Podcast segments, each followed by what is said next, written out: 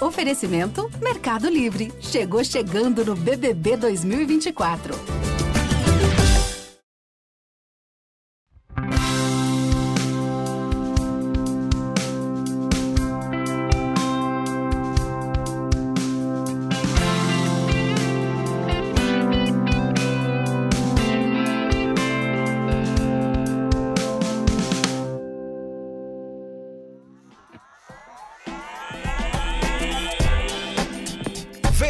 Chegando você, tudo bem? Eu sou Prota e está no ar mais um episódio do nosso podcast O Cientista do Esporte.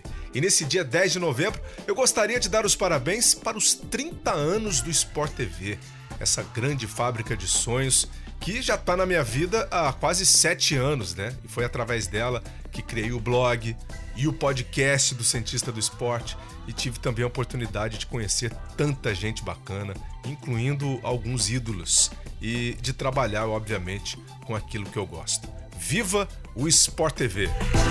Recado dado, deixo aqui o convite para você assinar também o nosso conteúdo no Spotify, Apple, Google ou acessar o meu blog, ge.globo barra o cientista do esporte. Tem tudo por lá também. Se quiser nos seguir no Instagram, seja muito bem-vindo, muito bem-vinda, arroba o cientista do esporte. Hora do episódio de hoje.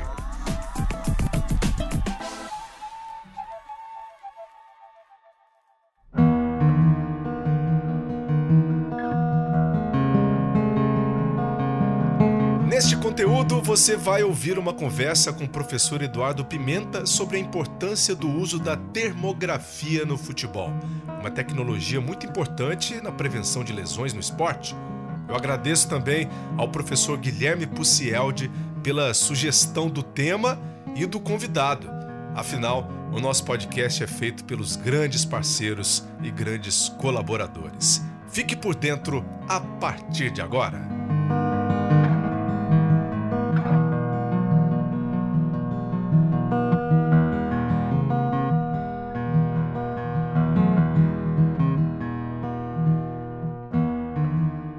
Hoje eu estou na linha com o professor Eduardo Pimenta. Ele trabalha no departamento de esportes, né, na Escola de Educação Física, Fisioterapia e Terapia Ocupacional e na pós-graduação em Ciências do Esporte, tudo pela UFMG. Já passou por times aí como o Cruzeiro, Seleção Brasileira também, né, tá, inclusive na Olimpíada né, de 2016. Hoje está no Atlético Mineiro, né, fazendo esse trabalho como fisiologista e é uma satisfação imensa, viu? A gente te receber aqui no Cientista do Esporte para a gente falar sobre vários aspectos aí da ciência no futebol, professor. Seja bem-vindo aqui ao nosso podcast. Como é que você está? Tudo bem? Tudo bem. Né? É, boa, boa tarde a todos. Uma grande satisfação é, participar desse bate-papo. Muito obrigado pelo convite, viu, Luiz? Bem, a satisfação é toda nossa. Né? É um dos temas que eu queria muito conversar com você aqui é sobre a termografia né, no futebol, porque é um, é um recurso é, muito importante que é usado hoje no mundo todo. E quando a gente fala em termografia, a gente está falando de um recurso que é usado para prevenção de lesões, né, dentre outros fatores também. É, eu queria começar falando disso com você, que é essa avaliação da temperatura corpórea, né, mais, mais especificamente ali dos músculos. E eu queria saber em que se apoia a termografia né, para ser utilizada no futebol? Você tem uma experiência muito grande já em clubes, com atletas desse tipo. Como é que você implementa isso uh, na rotina né, de um clube de futebol? Ótimo. O, o tema, assim, a termografia, ela, ela faz parte né, de, um, de um, grande, uma grande área da, da física, né, que é a termodinâmica. Eu eu estou terminando uma, uma, uma, graduação em engenharia mecatrônica agora. Eu busquei a área de exatos exatamente para poder é, me apropriar né, e aprofundar um pouco nesse conhecimento. Então, a termodinâmica ela se aplica a qualquer evento né, natural e biológico. Tá joia? Ah, o nosso foco principal é, é a inflamação muscular. E aí a inflamação ela tem uma conexão direta com uma, a cinética de calor, né, vamos colocar assim, vamos simplificar um pouco o nosso português, e essa cinética ela, ela pode me entregar como anda a saúde muscular daquele atleta. Para ser um pouco mais técnico, né, as fases inflamatórias. Nós temos aí fases bem caracterizadas né, dentro da, desse processo aí, entre, entre o dano muscular e o reparo tecidual, né, que é algo que o, o, o atleta de futebol brasileiro, em especial, muito de, em função desse calendário né, extremamente congestionado, né, com jogos, três jogos aí na semana, né? Uhum sequências absurdas aí de 52, 52 semanas, em alguns momentos, né, com jogos encaixados. Agregado a isso, a questão de logística, né? vivemos em um país continental, né? então esse fator de deslocamento ele impacta muito nessa, nessa questão da recuperação do atleta. Dependendo da época do ano, eu saio aí, vamos comparar com a Europa, eu saio aí da, eu saio da, da, da do mar Mediterrâneo, né, do clima ali é, ameno e vou para né, frio intenso ali na norte da Alemanha, tá? No Brasil não vai acontecer isso, mas aproxima-se, né? Dependendo da época do ano, um jogo lá em Recife, uma condição climática completamente atípica, né? E, em relação a um jogo, um jogo em Porto Alegre, por exemplo, né? E isso, o nosso atleta ele passa por isso. Ele não tem nenhum tempo de, de aclimatação, nenhum tempo de ajuste. Então, essa questão da saúde muscular é algo que preocupa muito a equipe de saúde, não só os meus colegas fisiologistas, mas todas as pessoas que têm uma conexão direta com a performance do atleta. Isso é um motivo de, eu brinco, é um tira-sono. Né? E se é um tira-sono, se é um, um, um, um, problema, ele merece a atenção da pesquisa, merece a atenção da ciência, né? para que a gente tente, tente trazer aí, uh, soluções uh, com custo ajustado, assumindo a realidade né, econômica brasileira, tentando trazer uma ferramenta que a maior parte dos clubes consiga utilizar dentro dos seus departamentos, né? Isso é igualdade, né? Isso é, isso é equilíbrio é, em relação à competição. Isso é um fair play, vamos colocar assim, acadêmico. Então, uhum. o meu objetivo é exatamente esse. E com isso, já são quase que 10 anos estudando a questão da, da saúde muscular e a termografia, ela, ela hoje ela, ela, é a ferramenta, né? Vamos colocar assim, que me traz a maior tranquilidade. Por quê? Ela acaba funcionando como uma, uma, uma ferramenta de um elemento preditivo. E a palavra predição, eu sei que em algumas áreas ainda incomoda, mas é, nas áreas exatas, né, nas áreas econômicas, a palavra predição já, já acontece há mais de 30, 40 anos. Né? E trazer esse conceito para a área da saúde, em especial no esporte alto rendimento, ele é muito importante, porque a lesão ela traz, uma, ela traz um impacto não só financeiro, né, mas envolve o atleta, envolve o clube, envolve a, a, o torcedor, a sociedade como um todo, né, tendo o futebol ali como eixo principal, eixo de rotação ali, né. Então, a demografia ela consegue me entregar é, exatamente o momento e a classificação e a caracterização, principalmente, da saúde muscular daquele atleta. E a partir desse entendimento, nós conseguimos levar informações para as comissões técnicas, para o atleta também. Tá? O, o, a, a, as pessoas têm que entender que o atleta ele fica no clube três, quatro, no máximo quatro horas aí durante o dia. Né? Não passa muito disso, nem, e nem deveria. É, e as outras 20 horas? Está em casa. Então, ele tem que aprender a cuidar do corpo. Então, essas informações, quando bem colocadas, né, bem explicadas, esse indivíduo consegue ajustar alguns componentes extra-campo, né? extra-clube, exemplo, uma, uma, a qualidade do sono. Né? Será que ele dorme bem? Dormir bem significa o quê? As condições de higiene, de qualidade de sono. Então, isso tudo pode ser ajustado. Né? Hoje tem muita literatura, tem N profissionais que conseguem dar esse suporte para esses atletas. Então, esse entendimento né, dessa cinética de como anda o calor e essas conexões com a inflamação muscular, hoje ela me fascina. E cada dia que passa eu vejo uma ferramenta assim, extremamente assertiva e preditiva. Muito bom. É, e, e, assim, obviamente que a prevenção de lesões, né, ela é multifatorial. Você tem que controlar vários aspectos, né? Como você falou, você tem que fazer vários uhum. ajustes, né? Controlar o entorno do atleta, tal. Eu queria entender como é que a gente podia avaliar essas fases, né, de aumento e diminuição da temperatura do músculo através da termografia, né? E quando dizer que um músculo, por exemplo, está mais propenso uh, a ter uma lesão? Como é que vocês avaliam isso? Como é que vocês batem esse martelo ou acendem ali um alerta, né, para aquele atleta é, ficar de olho ou para toda a equipe ficar de olho nele? Como é que funciona esse processo, professor? Perfeito. Bater o martelo na área da saúde a gente nunca bate, né? Difícil. Até na área, na, na área exata, na exata hoje nós temos ainda algumas alguns questionamentos né, se eu devo ou não bater o martelo. Mas ou como você disse, a, a predição, né? Ou como você disse, a predição. A predição, exatamente. Trabalhar Isso. com a predição. Isso. A palavra predição já está já, já, subtendido, assim, é, é, probabilidade, né? Qual que é o risco? E a gente pode transformar isso em maior ou menor risco, né? Para chegar, para atingir hoje o que nós temos de conhecimento, essa fusão aí da termodinâmica, né? vinda lá de Max Planck, de Kelvin, né, desses grandes estudiosos, Fourier, é, esses, esses, eu costumo brincar, né, esses seres iluminados, quase que né, alienígenas que vieram à Terra em outros momentos e conseguiram pensar e produzir ciência que algo assim absurdo, né? Me encanta isso também. É, é, e chegar até nesse ponto, nós temos que investir, investir algumas pesquisas. E aí a imunologia ela, ela começa a aproximar da termodinâmica que é a tendência hoje, né? As áreas começarem a, a conversar, a exata começar a conversar com a, com a humana, a humana conversar com, a médica e assim por diante. E essa caminhada foi muito né, nessa trilha. A imunologia começou a explicar alguns fenômenos relacionados ali à, à, à termodinâmica. Então, Vamos começar a exemplificar algum deles. O que, acontece em relação à fase 1 inflamatória, a fase ali no pós-jogo? Cara? O cara jogou um jogo pesado, por exemplo, agora as, né, as fases finais aí dos campeonatos, né, um pouco de chuva em alguns estados, os campos pesados, né? essa carga emocional também do atleta. Os jogos são impactantes. Então, tem ali um dano muscular. Né? Quem nunca jogou uma pelada no dia seguinte não estava com dor muscular, né? O amador, o atleta, assim por diante.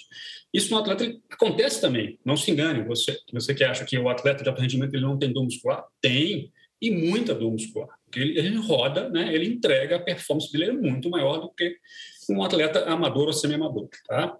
Não difere muito. Ah, e nesse momento, a estrutura muscular, aí eu resgato o, o conceito de saúde muscular, né?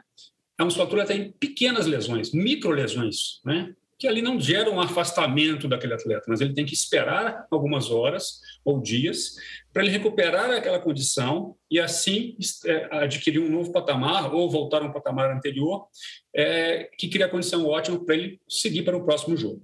Quando não respeitado esse intervalo ou por algum motivo, né, no jogo ele, ele entregou um pouco mais e teve um pouco mais dessas microlesões, aumenta-se o risco de ele entrar no próximo jogo já com uma, uma, uma, região machucada, vamos colocar assim, né, com as microlesões, e ali sim aparecer uma lesão, é, é uma disfunção maior, uma grau 1, uma grau 2, que é, são as classificações das lesões. Tá?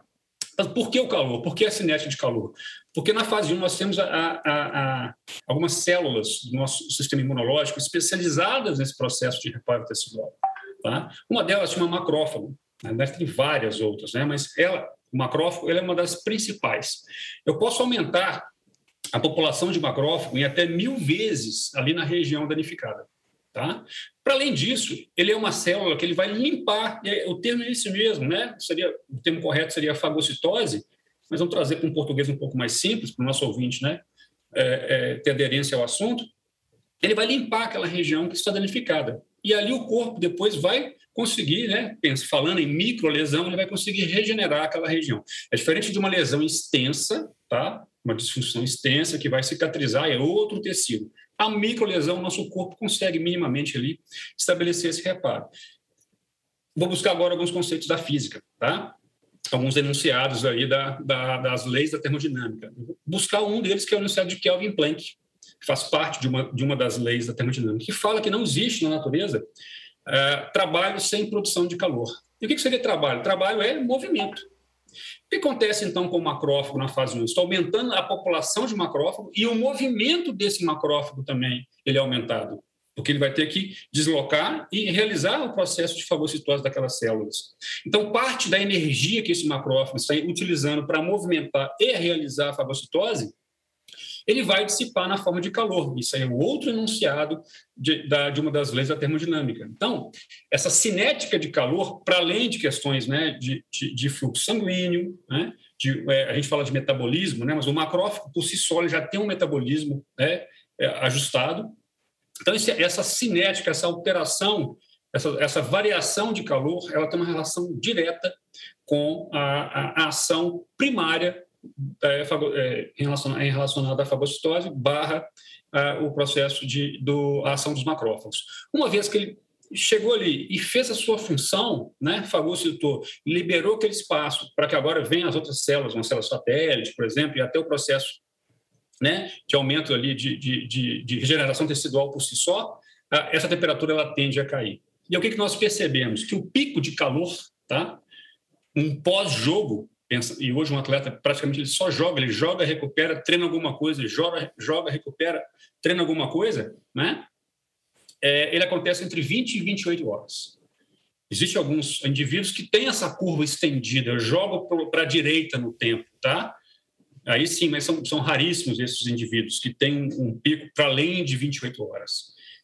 E aí, e aí pronto, se eu tenho 20, se eu tenho esse range entre 20 e 28 horas como o pico, então seria meu 100%, né? Se é um pico, se é o máximo de uma, de uma cinética, ali é o meu 100%. Uhum. E se ali é o meu 100%, eu posso depois comparar qualquer outro momento relacionado àquele 100%.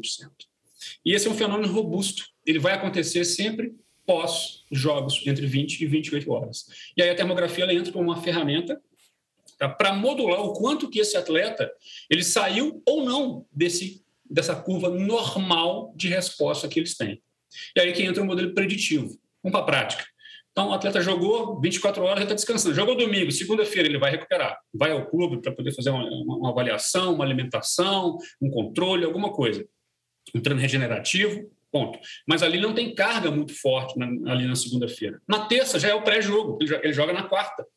Na terça-feira é o momento de avaliação da termografia. E eu vou comparar essa terça-feira, os números, né, os resultados da, da, da, termografia, né? a parte qualitativa e a parte quantitativa, com meu pico de meu pico de 24 horas. Eu quero ver o quanto ele recuperou.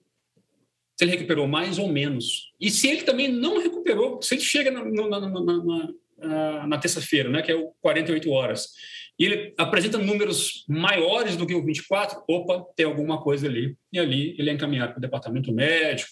Outras avaliações são solicitadas, né, a clínica médica, os marcadores de microdano muscular, e entra todo esse cenário que nós temos hoje nos clubes de futebol, assim, modéstia à parte, o Brasil é uma referência em relação a esse controle de carga, né? Alguns locais no mundo não têm a figura do fisiologista, né? E o Brasil hoje ele forma grandes fisiologistas, né? ele tem ele tem uma preocupação é, muito pesada com a ciência do esporte dentro do, do universo do futebol. Muito bom ouvir isso, muito bom saber que a gente também é referência, né? Nesse sentido. É, eu ia até te Sim. fazer essa pergunta: como é que o Brasil é, estaria situado hoje, posicionado hoje em relação ao resto do mundo? Claro que os grandes clubes né, internacionais, eles também primam por isso, né? Eles primam por, por várias áreas. Mas como o Brasil é o país do futebol, é, é legal a gente saber disso. E esperar um pouco disso também, né? Desses, desses, desses bons resultados. Agora, qual é o tipo de equipamento que vocês usam, assim? É, okay. é um equipamento caro? Como é que vocês fazem essa leitura?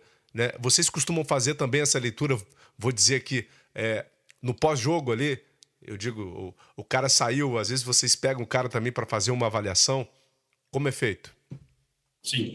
É, o equipamento é, chama termo, é, é, um sensor chamado de bolômetro. Ele é antigo, ele é bem antigo, ele surgiu ali na, no pós-guerra, vamos colocar assim, né? um sensor comercial. E ele, ele foi utilizado como equipamento militar para detecção de tanques alemães na Segunda Guerra Mundial.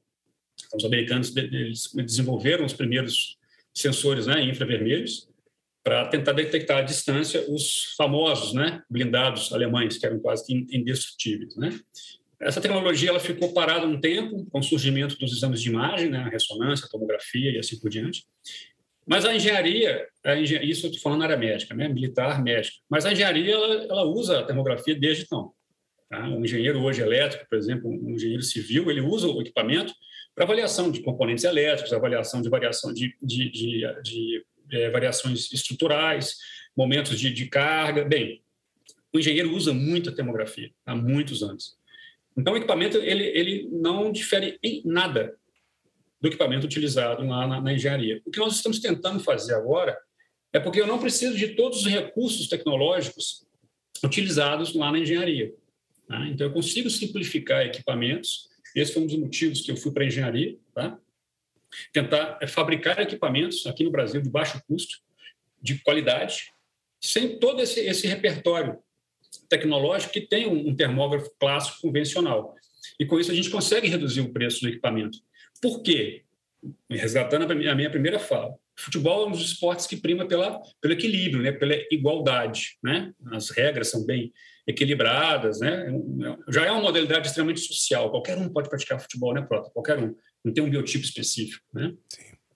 Então, trazer também essa, esse equilíbrio tecnológico para os clubes é, é, um, é, um, é um objetivo pessoal. Tá? Eu já estou há 27 anos no futebol Então, é, é, faz diferença, mas faz muita diferença essas questões tecnológicas. E o grande ele precisa do pequeno, e o pequeno precisa do grande. Tá? Então, essa questão, essa, essa, essa via de duas mãos, é, é, ela é muito importante. Então, o equipamento é esse. Tá? O custo, ele, ele com dólar, ele ficou um pouquinho desequilibrado, mas hoje nós, nós temos hoje equipamentos aqui no Brasil que, gente, que nos permitem é, fazer um bom controle, uma boa ciência dentro dos clubes. É, você falou, é, inclusive, aí do, do, das influências do clima. Né? Isso, isso me chama um pouco a atenção, pelo fato do Brasil ser um, um país continental, né?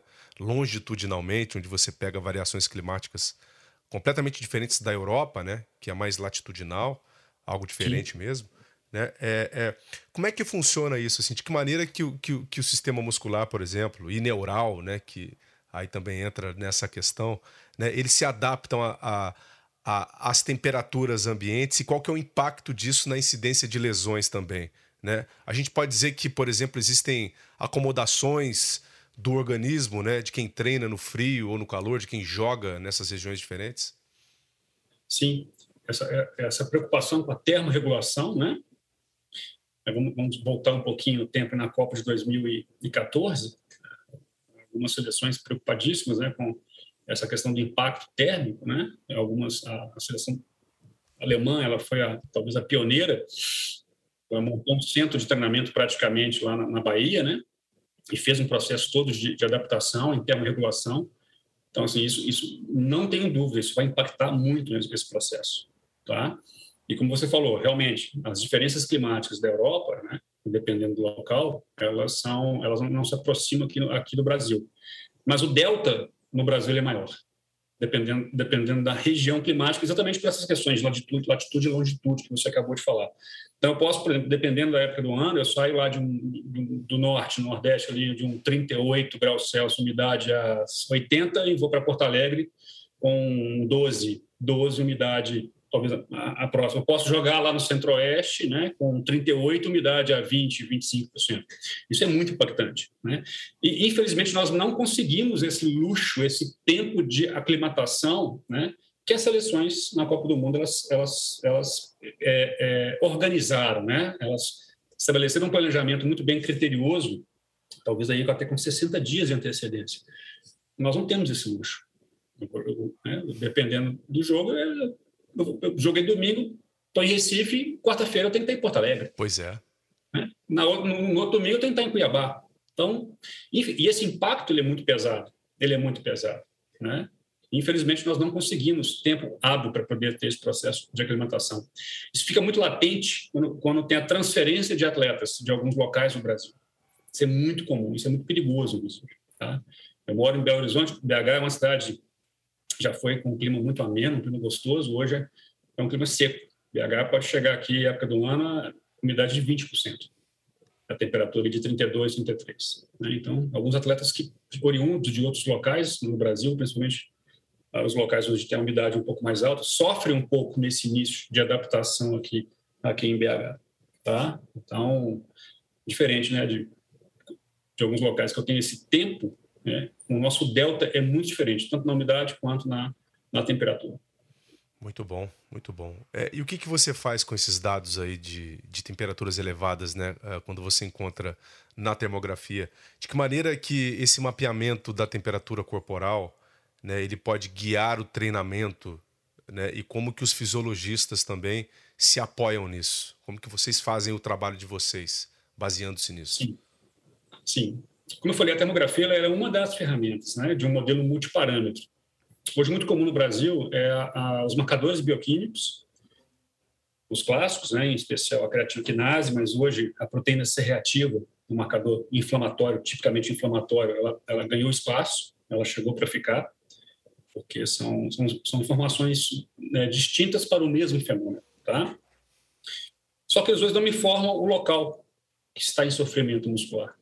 A termografia ela é uma imagem de superfície, né? Eu vou avaliar a, a, o deslocamento do calor oriundo né, do interior do corpo para a superfície da pele. E ali ela vai trocar esse calor com o ambiente até chegar lá no sensor e ali ele gera a imagem. Tá? Simplificando, seria isso.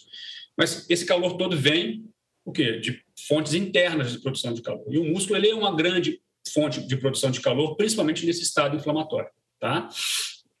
E também resgatando conceitos da termodinâmica, o calor ele sai de regiões de grande quantidade de calor, grande é, é, entropia, e desloca para regiões de baixa entropia. Por isso a termografia, o uso da termografia, ela requer alguns cuidados. Então tem que ter uma sala climatizada, nada também de outro mundo, pode ser um espaço pequeno, desde que ela esteja uma temperatura conhecida né, e padronizada pela literatura, que vai entre, entre 22 e 24 graus Celsius. Tá? Assumindo que o nosso atleta vai estar no mínimo a 36 graus, é, é muito comum, dependendo de um pós-jogo, fruto desse estado né, de aumento de temperatura em função da ação dos macrófagos, eu já, eu já detectei temperaturas de 39 à superfície da pele. O, o atleta sem nenhuma patologia. Nenhuma patologia. Ou seja, Obviamente, ele não está febril. Atleta, ele não está febril. Não está febril, não. É uma resposta muscular. É, é, pronto. De todas as ciências né, que trabalham com a saúde humana, a fisioterapia, que é a sua, a sua, a sua formação né, é, primária, né? Vocês têm uma habilidade assim, muito absurda. Eu sou casado com uma fisioterapeuta, então eu sei o que eu estou falando. Vocês têm uma habilidade assim, absurda, a questão sinestésica, vocês, né, vocês tocam no, no, paciente e percebem ali a questão do calor, né? São sinais cardinais inflamatórios, calor, rubor, inchaço e assim por diante. Então, a, o equipamento ele está, de certa forma, verificando aquilo que o fisioterapeuta, né, que tem essa sensibilidade, que tem esse treinamento, ele está percebendo ali, né, ali no contato. Mas voltando à sua, à sua, à sua, à sua pergunta original, então a, a termografia ela entra como uma, um exame complementar a esse modelo multiparâmetro muito bem utilizado hoje né, no, no, Brasil, mas ela vai te direcionar. Olha, eu, realmente eu estou sentindo mais o adutor direito. Não, eu estou sentindo aqui o bíceps, cabeça curta, por exemplo. E aí ele vai, a gente começa a conversar. Olha, a CK está alta, a proteína C reativa também subiu. Ele tem uma dor ali, ele queixou uma dor EVA ali, uma, um desconforto. Né? Fez uma clínica médica, detectou que ali nos testes clínicos ele tem um pouquinho de força. E a termografia ela vem e te entrega a região que está em sofrimento. Só que aí entra um modelo preditivo. Ela pode te entregar antes dos sinais clássicos. Ela vai, ela começa a te mostrar alguma mudança de curva de tendência antes da CK, antes da PCR e, obviamente, muito antes da clínica médica. E aí você pode trabalhar das mais variadas maneiras. Aí, isso. Respondendo a sua, a sua pergunta, até agora não respondi. É, qual que é o melhor anti-inflamatório?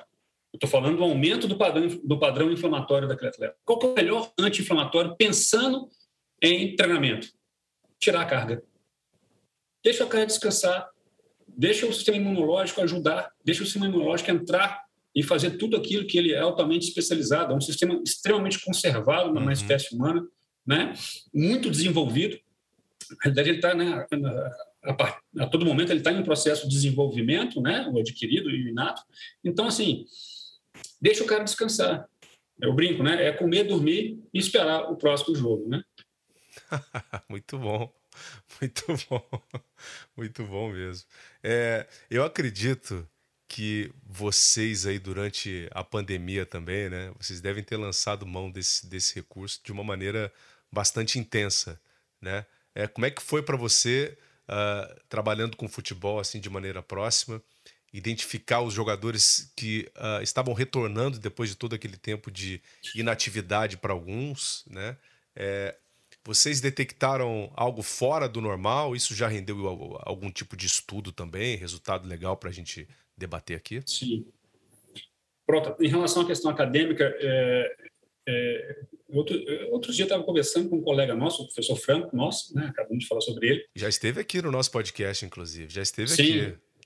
Sim, grande professor Franco.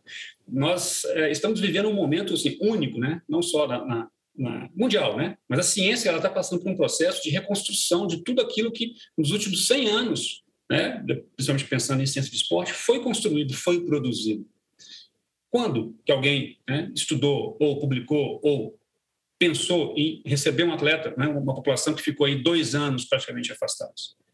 Hoje, hoje os clubes estão retornando, retornando algumas, algumas categorias de, né, é, é, é de atletas com idades inferiores, um sub-14, um sub-13, um sub-12, um sub-15, indivíduos, atletas, né, sujeitos, crianças, vamos colocar assim, que estavam em casa há dois anos inativos. Tá? E aí, quem que é esse sujeito? Então, é, é um, é um garoto que, no olhar biológico, cronológico, ele tem 15 anos mas ele tem uma estrutura né, é, muscular né, e esquelética de uma criança de 13 anos.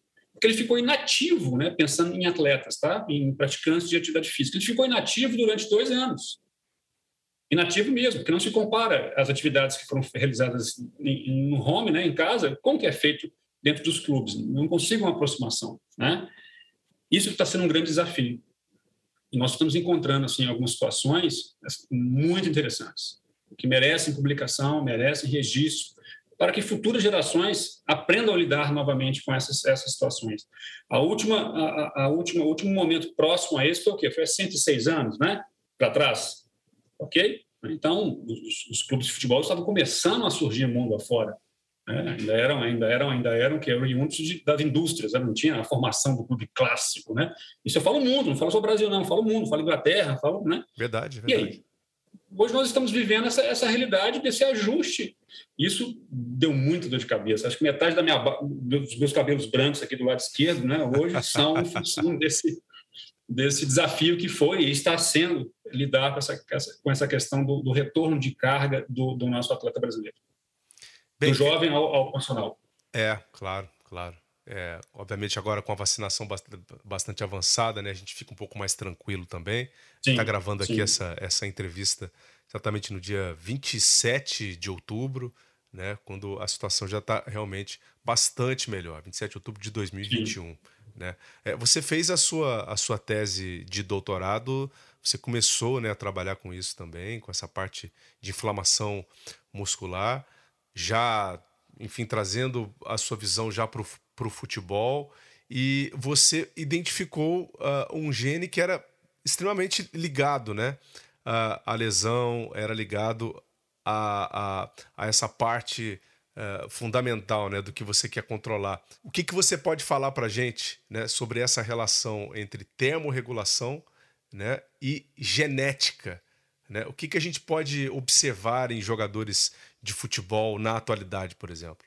Como eu falei no início, o, o meu foco de pesquisa, é, o meu core, né, o, meu, o meu objeto principal de pesquisa é a inflamação muscular. Tá?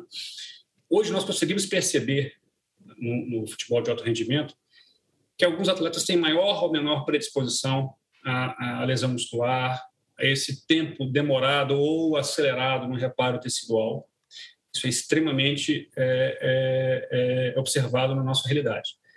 É, explicar essa, essa realidade que é o grande desafio. E sempre que a gente se depara com questões, com variações dentro de sujeitos altamente selecionados, e o atleta de futebol brasileiro ele é um sujeito altamente selecionado, nós uh, vamos lá na genética, tá? É o nosso primeiro olhar. E depois em outras situações é, comportamentais, né, o habitat daquele sujeito, isso também vai, vai pode explicar de alguma forma aquela resposta, tá? E a genética ela apareceu na minha vida, foi no meu doutorado. Eu tive contato com, tive uma aula com um geneticista que ali ele, é, é, como um excelente professor, né, ele, ele abriu uma porta em relação ao estudo desse gene. É o gene chamado gene ACTN3, tá, que codifica uma proteína que está dentro lá do, do, do sarcômero muscular e existe uma mutação para alguns sujeitos que ele deixa de produzir aquela proteína. Essa proteína ela tem uma relação direta com a proteção de lesões. Então, o indivíduo que não produz aquela proteína, ele tem maior realmente propensão a, a, a, a ter um número maior de lesões, magnitude maior e um tempo de afastamento maior também quando lesionado. Aí algumas pessoas podem perguntar: ah, então esse cara ele tem que ser retirado do futebol? Não, muito pelo contrário, muito pelo contrário. Obviamente que aqui não vou revelar nome, nomes né, de nenhum atleta, mas já trabalhei com atletas assim de altíssima qualidade, atletas assim construíram uma história de peso, de respeito em grandes clubes que eu trabalhei e tinham essa mutação. Né? e o entorno desse atleta foi ajustado para que ele continuasse a jogar, continuasse a performar.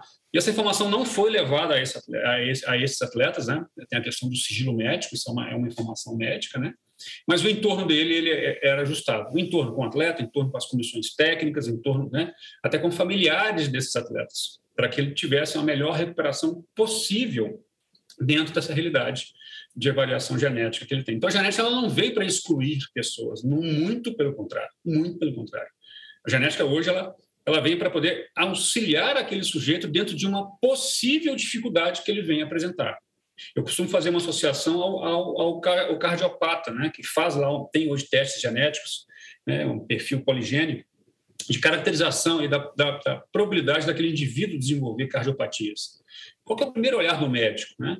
Vamos ajustar o seu meio, vamos melhorar a sua dieta, né? a questão do tabagismo, da atividade física, do estresse. Então, tudo que for para poder ajustar, melhorar e minimizar o risco dessa, dessa probabilidade aumentada né, de manifestar doenças é, é, é cardíacas, o médico ele oferece e vai, vai é, ofertar na vida daquele paciente. O mesmo conceito acontece no futebol de alto rendimento. Tá?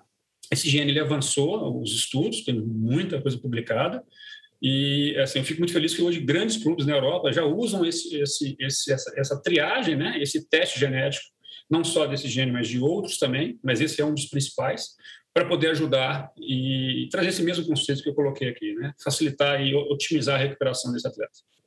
Que legal. E você também, nesse caso, associa com todos os recursos que você tem dentro do clube, né? É, isso já é bem utilizado aqui no Brasil, nos clubes brasileiros. Eu digo, você fazer um screening genético, né?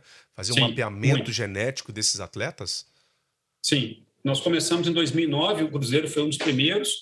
Obviamente, foi o primeiro, na realidade. Obviamente, fruto do meu doutorado, né? a pesquisa ela, ela aconteceu, uma parte da pesquisa aconteceu dentro do, Cruzeiro, nas categorias de base na época, mas chegou até o profissional. Mas é, coisa de um ano, no máximo um ano e meio depois, vários outros clubes começaram a, a fazer um mapeamento genético de atletas, Palmeiras, Botafogo. Hoje é muito comum, hoje é muito comum. Mas como eu falei, são informações médicas, então elas ficam fechadas, né? Elas ficam, a, o ser humano, o ser humano ele tem uma mente perversa, né, Prota? Então Algumas pessoas podem olhar, ter esse olhar, né? não, eu vou, eu vou otimizar, eu vou ajustar o entorno daquele atleta, mas uma ou outra pode, não, não, esse cara aqui eu não vou contratar. Então, existe até, uma, existe até uma legislação internacional, né? uma questão mais jurídica, para além de questões éticas, obviamente, né? É, no uso desses dados, desses dados para é, e a forma como as pessoas vão tratar e lidar com o sujeito recebendo essas informações, tá? Mas é, hoje é algo comum. Hoje não é algo assim, fora de uma realidade, muito pelo contrário. Perfeito. A gente já, inclusive, a, a, gente abordou isso aqui né, em relação ao cientista de dados, né? Toda essa preocupação que existe realmente com a proteção da sua informação, a informação isso. que é produzida dentro do clube, né? Se você faz uma, um, um, uma avaliação sanguínea, muscular, isso é uma informação do atleta. Essa informação não pertence ao clube de maneira nenhuma. Isso. Né? Como é que você vai lidar com isso? Isso tudo, como você disse, realmente pode ser usado contra o atleta em determinado momento, porque é, isso pode pesar em um contrato futuro, isso pode pesar é, na avaliação do, do, do, atleta como um todo. Né? O, olha só, é, é, até o ponto em que a ciência, né, é, vindo para ajudar, vindo para é, jogar luz em vários campos, como a ciência também ela pode ser uma arma contra o atleta se não for bem utilizada, né? se a informação não for bem utilizada. Esse é o ponto.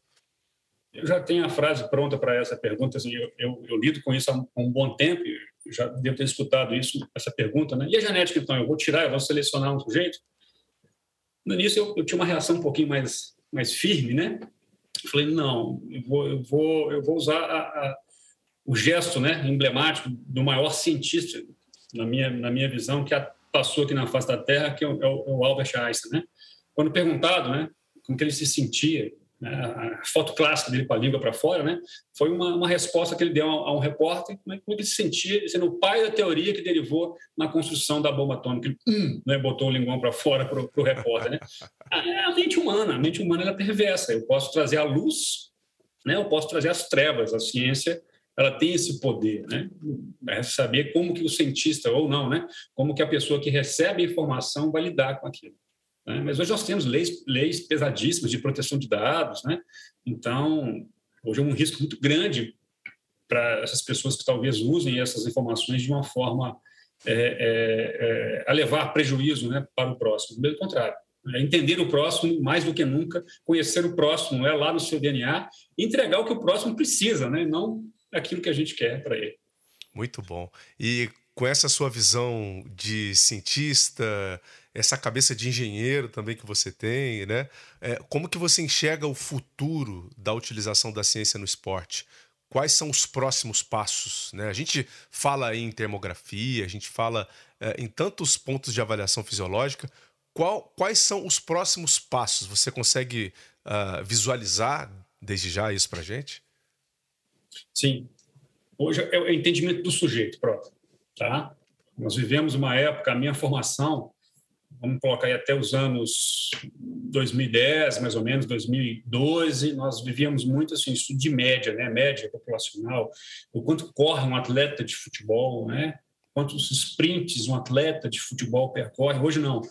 Hoje é, é, viramos uma chave. Hoje, assim, quantos quilômetros corre o Zezinho e quantos quilômetros corre o Luizinho, né?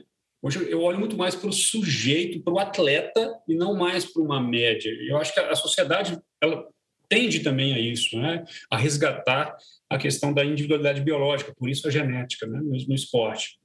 Então, as tecnologias, né? os modelos matemáticos, a, a, a visão interdisciplinar, ela sai hoje de um, de um conceito macro e vem para um conceito micro, onde o sujeito é o nosso foco de estudo.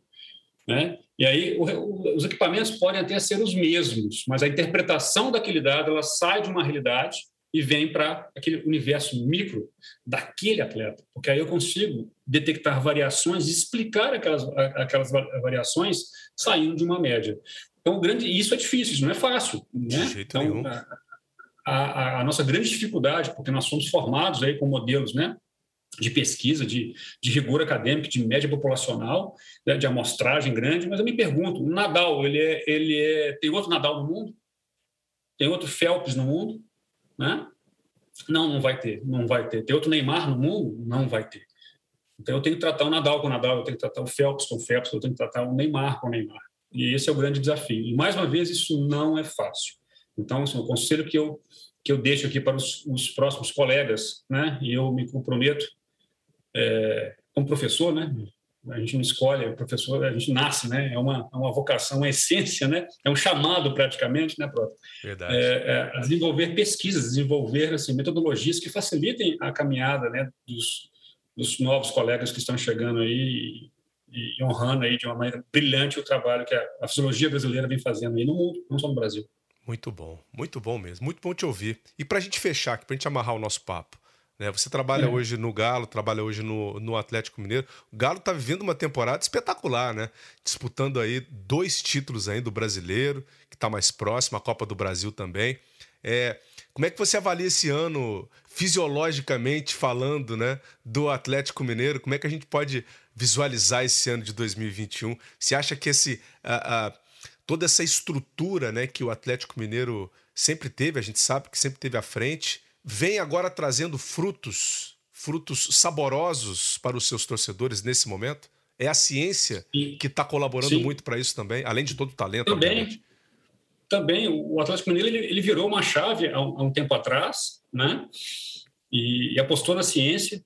Hoje o Atlético Mineiro ele tem uma, um, um núcleo formativo desde, desde a categoria de base, né, onde eu, eu, eu, coordeno todos os processos aqui de formação de atletas nesse olhar de performance, até o profissional. Então, ele tem uma unificação de processos, de pensar extremamente fundamentado na, na ciência, uma prática fundamentada realmente em achados científicos, né? E, mas, para além disso, é um clube que ele, ele, ele apostou na ciência. Então, ele investe em equipamento, ele investe em capacitação, capacitação profissional, né? ele cria uma cultura na formação, é, não só do atleta, mas também nos profissionais que aqui estão, a, a, lidarem com esse conceito que eu acabei de, de apontar, né? O sujeito ele é o, o foco principal, né? Então, é, é, não, não teria como não ser, né, de outra forma, esse ano. Obviamente, nós tivemos aí uma, um investimento financeiro muito, muito, muito interessante, mas muito bem usado, né? muito, bem, muito bem distribuído e, e, e encontrou um departamento né, de performance, um departamento de ciência do esporte. Aí a medicina, nutrição, fisioterapia, biomecânica, psicologia, né? todas elas estão presentes hoje no clube, né? obviamente, obviamente cada um com seu profissional, é de uma maneira muito integrada, essa é a palavra, é integração. Então, hoje, eu vou conversar com a fisioterapia aqui, né, na figura da, da, da professora Natália Bittencourt, a nossa coordenadora aqui de performance da fisioterapia. Fica fácil a conversa, fica fácil, porque é, é o mesmo objetivo, né? É o mesmo objetivo. Então, o Atlético colhe frutos desse investimento, dessa credibilidade que ele tem hoje na ciência, E é só o começo. Eu deixo um recado aqui para os torcedores atleticanos, é só o começo. 2022, acho que a coisa vai ficar melhor ainda. Muito bom, muito bom. Bem, olha, eu te agradeço muito aqui, viu, professor, mais uma vez aqui pela sua uh, colaboração. Muito bacana poder aprender um pouco com você aqui, essa, essa visão diferenciada, né? Também para o mundo do futebol, para o mundo do esporte.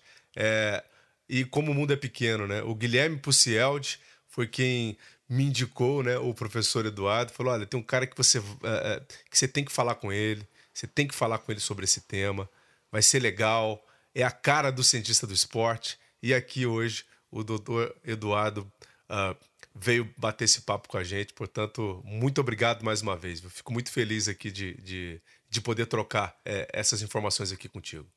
Pronto, eu, eu que agradeço. O Buciel já é, é, meu orientador, além de mais, é um amigo, né? E como orientador, ordem dada, ordem cumprida, né, Prota? Quem sou eu para questionar uma, uma ordem, um pedido do, do Buciel? Mas, assim, pessoa maravilhosa, né? Um formador na sua essência também, né? Essas pessoas que cuidam do esporte brasileiro, que cuidam da criança, do jovem atleta, né, merecem meu respeito, né? Eu, eu, eu, me, eu, eu me coloco também nesse, nesse rol de profissionais que preocupado com o que vem pela frente, né? com as próximas gerações. Tá? Foi um grande prazer. É, é, parabéns pela, pelo, pelo espaço, parabéns pela condução do, do, do, programa, extremamente simples, extremamente tranquilo, me senti muita vontade. Tá? E é isso, cara. A ciência no Brasil hoje, pensando em futebol, é para que você, torcedor em casa, tenha seu momento de conforto, tenha seu, seu momento de, de prazer, né? mas na paz, sempre na paz. É isso que importa, isso que importa. Valeu demais, professor Eduardo Pimenta, aqui no Cientista do Esporte. Muito obrigado ao professor Eduardo Pimenta. Eu adorei bater esse papo aqui, viu? Aprendi mais uma coisa, espero que você também tenha aproveitado bastante. E hoje eu tô saindo de férias, retorno no começo de dezembro. Farei também uma cirurgia de reconstrução do ligamento cruzado anterior do joelho e tentarei colocar o acompanhamento dessa recuperação lá no Instagram do cientista, tá? Se você se interessa aí pelo assunto e ainda não ouviu o episódio especial, né, joelho de atleta, dá uma checada. Teve o Pedrinho falando com a gente, o Thiago Marreta também numa entrevista muito bacana e profissionais dos mais especiais e renomados do Brasil. Legal? Portanto, a gente se vê lá eu fico por aqui, um grande abraço e até o próximo. Vida longa aos cientistas!